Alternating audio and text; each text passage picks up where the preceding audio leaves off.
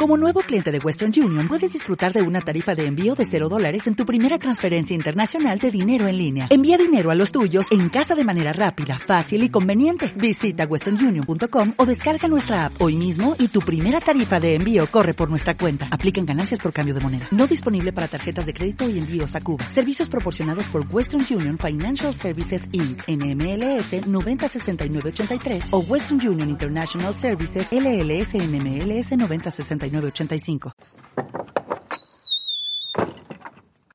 Este es el podcast semanal de Fui Jueves. En esta ocasión analizaremos el contenido del artículo primero constitucional, estudiaremos las principales reformas que ha tenido y los distintos métodos para su interpretación. Artículo primero. En los Estados Unidos mexicanos, todas las personas gozarán de los derechos humanos reconocidos en esta Constitución y en los tratados internacionales de los que el Estado mexicano sea parte, así como de las garantías para su protección, cuyo ejercicio no podrá restringirse ni suspenderse salvo en los casos y bajo las condiciones que esta Constitución establece. Analicemos este primer párrafo. Antes de la famosa reforma de los derechos humanos en el 2011, el texto del primer precepto constitucional señalaba que se le otorgaban garantías a todo individuo que se encontrara en el territorio nacional, sin hacer mención de los derechos humanos. Gracias a la presión internacional y el continuo desarrollo sobre el estudio de los derechos humanos, se publicó en el Diario Oficial de la Federación el 10 de junio del año 2011 la reforma que modificaba dicho artículo para hacer un cambio del verbo otorgar por el de reconocer y también incluir el contenido de los tratados internacionales que México haya celebrado y celebre con posterioridad con respecto a la defensa y el reconocimiento de los derechos humanos. El segundo párrafo de este artículo señala lo siguiente. Las normas relativas a los derechos humanos se interpretarán de conformidad con esta Constitución y con los tratados internacionales de la materia, favoreciendo en todo tiempo a las personas la protección más amplia. Aquí se encuentran contemplados dos principios que fueron integrados en la reforma antes mencionada, el principio de interpretación conforme y el principio pro persona. El primero se refiere a que cualquier ley deberá ser interpretada bajo un marco de constitucionalidad, deberá estar fundada en lo que establece la Constitución y los tratados internacionales. El segundo versa sobre la aplicabilidad de las normas jurídicas, es decir, el cuerpo normativo que asegure de una mejor forma la defensa de los derechos fundamentales de las personas es el que será seleccionado para ello, creando así el famoso bloque de constitucionalidad. El tercer párrafo anterior a la reforma del 10 de junio del 2011 fue desplazado y en su lugar se modificó e incluyó el siguiente texto. Todas las autoridades, en el ámbito de sus competencias, tienen la obligación de promover, respetar, proteger y garantizar los derechos humanos de conformidad con los principios de universalidad, interdependencia, indivisibilidad y progresividad, en consecuencia, el Estado deberá prevenir, investigar, sancionar y reparar las violaciones a los derechos humanos en los términos que establezca la ley. La inclusión de los principios en materia de derechos humanos se la debemos al estudio e investigación jurídica que han realizado diferentes organismos dedicados a la defensa de los derechos fundamentales, en general al derecho internacional de los derechos humanos. También se incluye en este párrafo la dinámica del derecho, su constante construcción y desarrollo. Cuarto párrafo.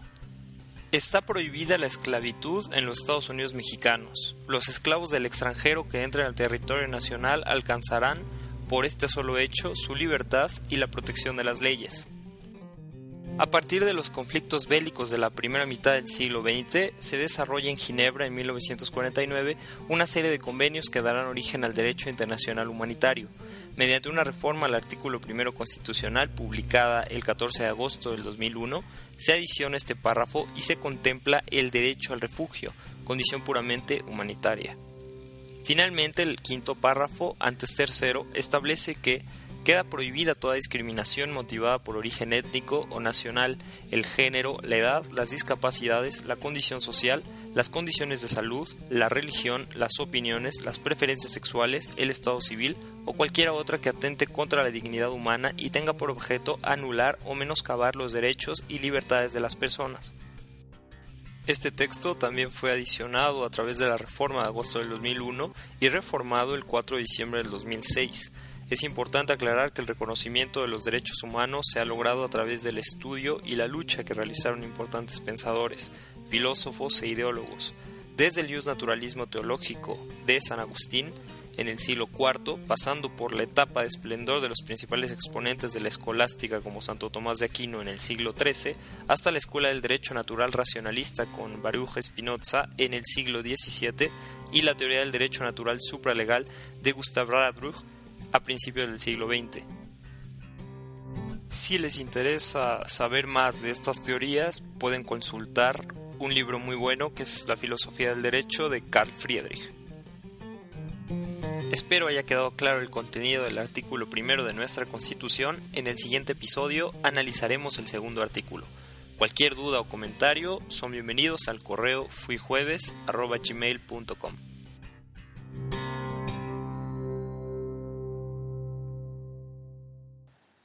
Recomendación musical.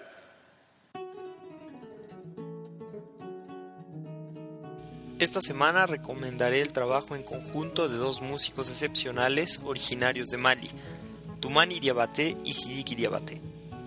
Padre e hijo decidieron el año pasado realizar un álbum que contaría con ambos intérpretes de la cora, que para quienes no estén familiarizados con este instrumento tiene un cuerpo redondo hecho con la mitad de una calabaza y consta de 20 o 21 cuerdas.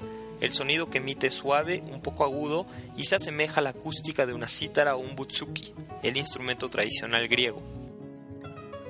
El disco del 2014, publicado bajo el nombre de Tumani Sidiki, cuenta con 10 temas, los cuales son totalmente instrumentales. Destacan Rachid Huguini, Lamdusa, Vincent y Hamadoun Touré. El virtuosismo con el que ejecutan las composiciones ambos músicos es sorprendente digno de un linaje musical longevo al cual pertenecen estos hombres. Durante el último año se han presentado en numerosos festivales alrededor del mundo, teniendo un gran recibimiento en todos estos. Si te gustan artistas como el fallecido Ravi Shankar, Rodrigo y Gabriela, Chinari Wen o Amadou Mariam, te sugiero que les des una oportunidad a este par. No te vas a arrepentir.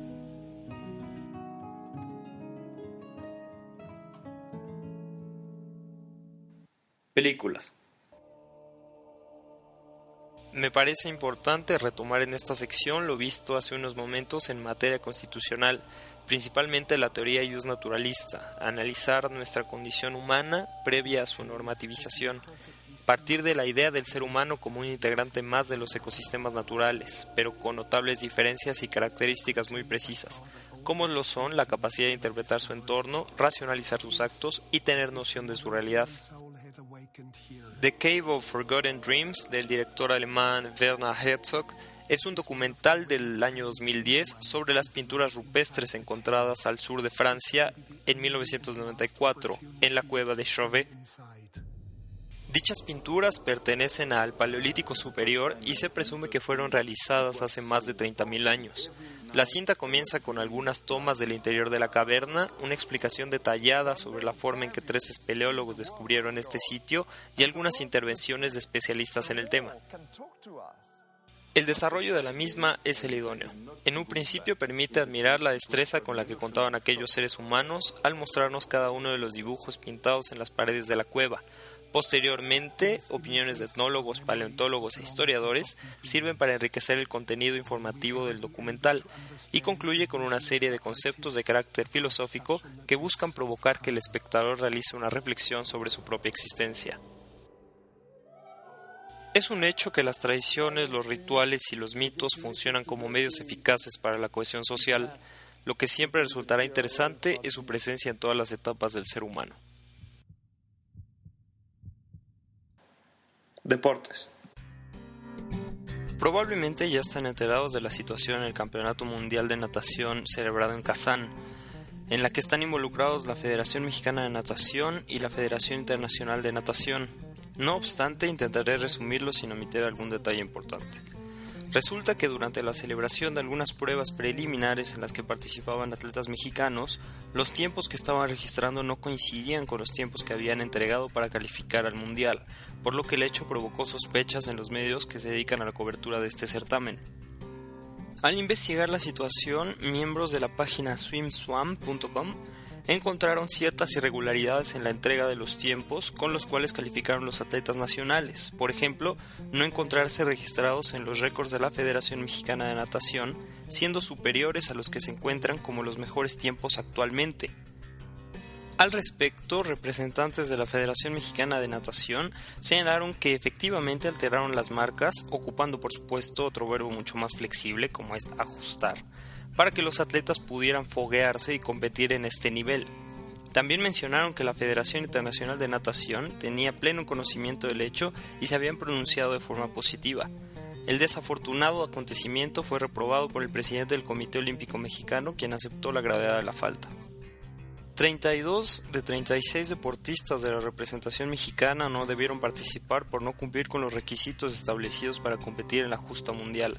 Una vez más, debemos plantearnos y responder algunas interrogantes como ¿realmente los dirigentes de las federaciones deportivas del país creen que el engañar y hacer trampa no son características de lo que se conoce como el dolo o la mala fe? Con el pretexto de hacerle un bien al deporte nacional, ¿es correcto evadir las normas y actuar de esta forma?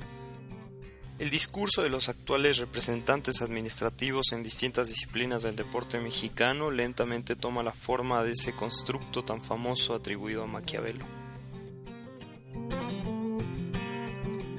Llegamos así a la conclusión de este episodio, espero les haya agradado.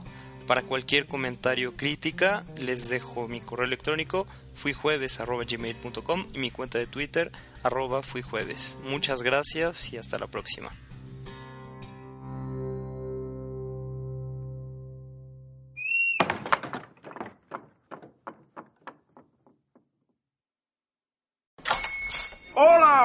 Días, mi pana. Buenos días, bienvenido a Sherwin Williams. ¡Ey! ¿Qué onda, compadre?